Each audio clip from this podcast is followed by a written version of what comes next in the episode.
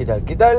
Bueno, aprovechando acá que estoy manejando y tengo una espina, una cosa que, que, necesito, necesito descargarlo, ¿no? Y, lo, bueno que lo puedo descargar acá, ¿no? Eh, grabando, grabándome, porque sé que alguien, no sé, va a estar del otro lado y es como si estuviera conversando con esta persona, ¿no? Lo que estoy viendo en eh, muchos clientes, muchos clientes y que no que me choca, es que me tampoco es un fastidio, ¿no? Pero es algo que, me que tengo una espina, ¿no? Con, todos los clientes que estoy atendiendo, ¿no? Por ejemplo, lo que veo, hay muchas familias que, bueno, yo también me incluyo, ¿no? Uno cuando llega acá a Japón piensa, bueno, voy a estar uno o dos años y después ya me voy a mi país. Voy a trabajar mucho, voy a ganar mi plata y me voy a ir a mi país a hacer un emprendimiento, voy a poner mi local, voy a hacer mi empresa, voy a hacer... Uno viene con tantos proyectos que, bueno, eh, trata de cumplirlo, ¿no? Uno trabaja tanto tiempo y después pasa el año que estás trabajando, pasan dos años y un poquito más, un poquito más. Eh, llegan tres años y decís, uy, cambio de presidente, voy a aguantar un poquito más y, y pasan cuatro años, eh, conociste a otra persona, tu pareja, te casás eh, y decís, bueno, ¿y ahora qué hago? Bueno, como tengo familia, voy a juntar un poquito más, pasan cinco años, los chicos van creciendo, va pasando el tiempo, ¿no? Eh, lo que más quiero hablar de esto sobre el tiempo, de cómo a veces no aprovechamos el tiempo, el presente que estamos ahora acá en Japón, ¿no?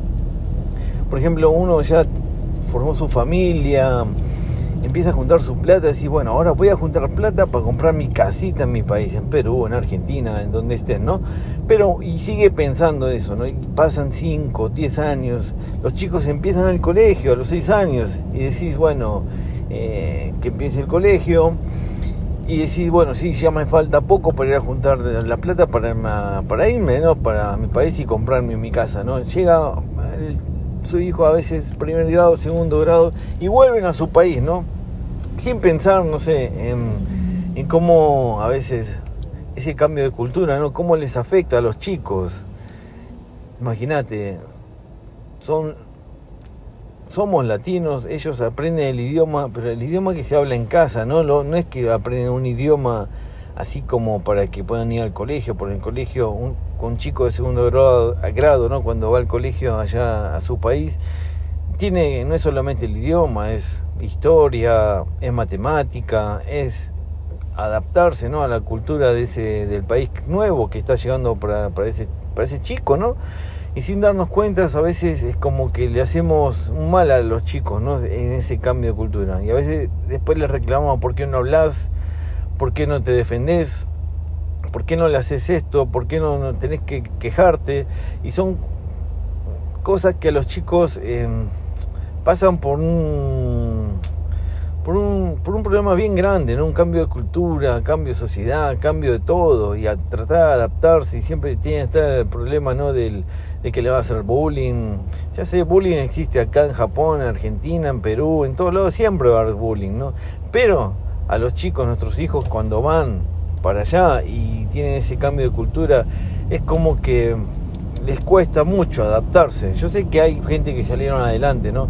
Pero yo estoy conociendo mucha gente que tuvieron ese problema, ¿no? Que los chicos no pudieron adaptarse, que no van bien en el colegio, a veces le hacen repetir de grado, ¿no? Porque, bueno, porque está atrasado en lo que es la parte de, la parte de educación. Y a veces, bueno, uno con toda la plata que juntó, compró, se compró la casa.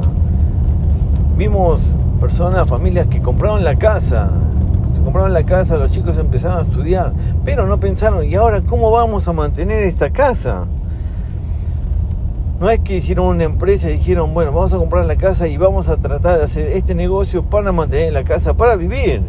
Y no, y vimos, vemos que eh, conocimos mucha gente que, bueno, se compró la casa estando acá, estudió, llega el, hijo estudiando allá y, y lamentablemente el papá a los uno o dos años tiene que volver acá. ¿Para qué? Para mantener el colegio del chico, porque nos metieron en un colegio privado, porque donde están chicos japoneses, para que no exista ese bullying. Después, como no pensaron a largo plazo de cómo van a trabajar, ¿no? Lo que es una empresa, un negocio, algún emprendimiento para solventar los gastos que va a tener en la casa, ¿no? Eh, que habían comprado. Y lamentablemente el padre tiene que volver. Empieza a trabajar de vuelta, llega a Japón de vuelta de cero.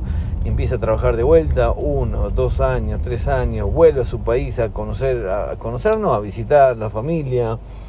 Vuelve de vuelta y está así, pasa cinco, otros diez años más. Juntando plata. Hasta que se decide, no. Mi país no está avanzando, así que voy a volver a Japón. Y de vuelta toman ese retorno de vuelta para Japón y, no se dan cuenta otra vez el daño que se le hace a los chicos. Se los cambia de cultura de vuelta, se los cambia de ese país que fuimos para que ellos estudien, estando en primaria, séptimo grado, a veces secundaria.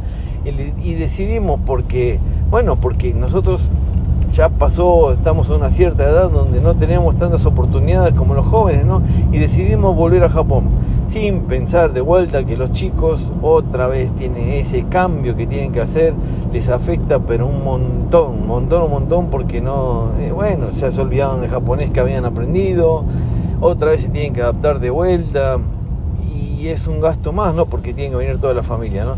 Pues lo que más quiero eh, marcar acá, ¿no? Que cuando nosotros estamos acá en Japón, eh, tratemos de disfrutar el presente, tratemos de pensar a largo plazo, ¿no? ¿Qué vamos a hacer? Vamos a volver, a pensar más en los chicos, ¿no? Porque los chicos es los que más van a sufrir, de que están yendo, volviendo, en cambio de cultura, el idioma, ¿no? Y, tratar de valorar las cosas que tenemos acá. Por ejemplo, los chicos que están acá estudiando tienen algo que no tuvimos nosotros cuando llegamos acá a Japón. Ellos ya tienen el idioma japonés, tienen el idioma japonés que ellos pueden salir acá adelante, acá en Japón. Pueden hacer sus propias empresas, pueden, pueden sacar sus propios títulos, pueden valerse por sí mismos. ¿Por qué? Porque ellos ya tienen el idioma, ya estudiaron acá las personas que se quedaron. Por eso, si estás pensando en quedarte, estás pensando en volver, pensá a largo plazo, pensá acá de 5 años a 10 años, cómo voy a estar, cómo va a estar mi familia, cómo va a estar el, más grande, si va a estar estudiando, qué, qué, aspiraciones tiene, ¿no? quizás quiere ir a estudiar a otro país, ¿no? Pero pensar siempre en ellos, no pensar solamente, no, no ser egoístas, ¿no? De decir, no es egoísta porque nosotros queremos lo mejor para ellos, pero a veces eh, estar allí, ir, volver, ir, volver es tratando de buscarle un, lugar mejor para los chicos y al final lo que hacemos es cortar de la sala, ¿no? Por eso me gustaría que, no sé, quizás estoy pensando mal o quizás no pensás igual que yo, ¿no? Eh, me gustaría que compartamos esta idea y, y discutamos, ¿no? Vamos a hablar, ¿no? A ver qué pensás, qué experiencias tuviste con tu familia, yo te puedo contar cómo fue lo mío, ¿no? y qué beneficios tuve para quedarme acá en Japón. Así que te mando un abrazo. Este se hizo un poquito largo, pero bueno, es un tema que me tiene una espina acá que quería conversarlo con vos. Así que cuando quieras, llámame y contame tu historia. Dale, chao.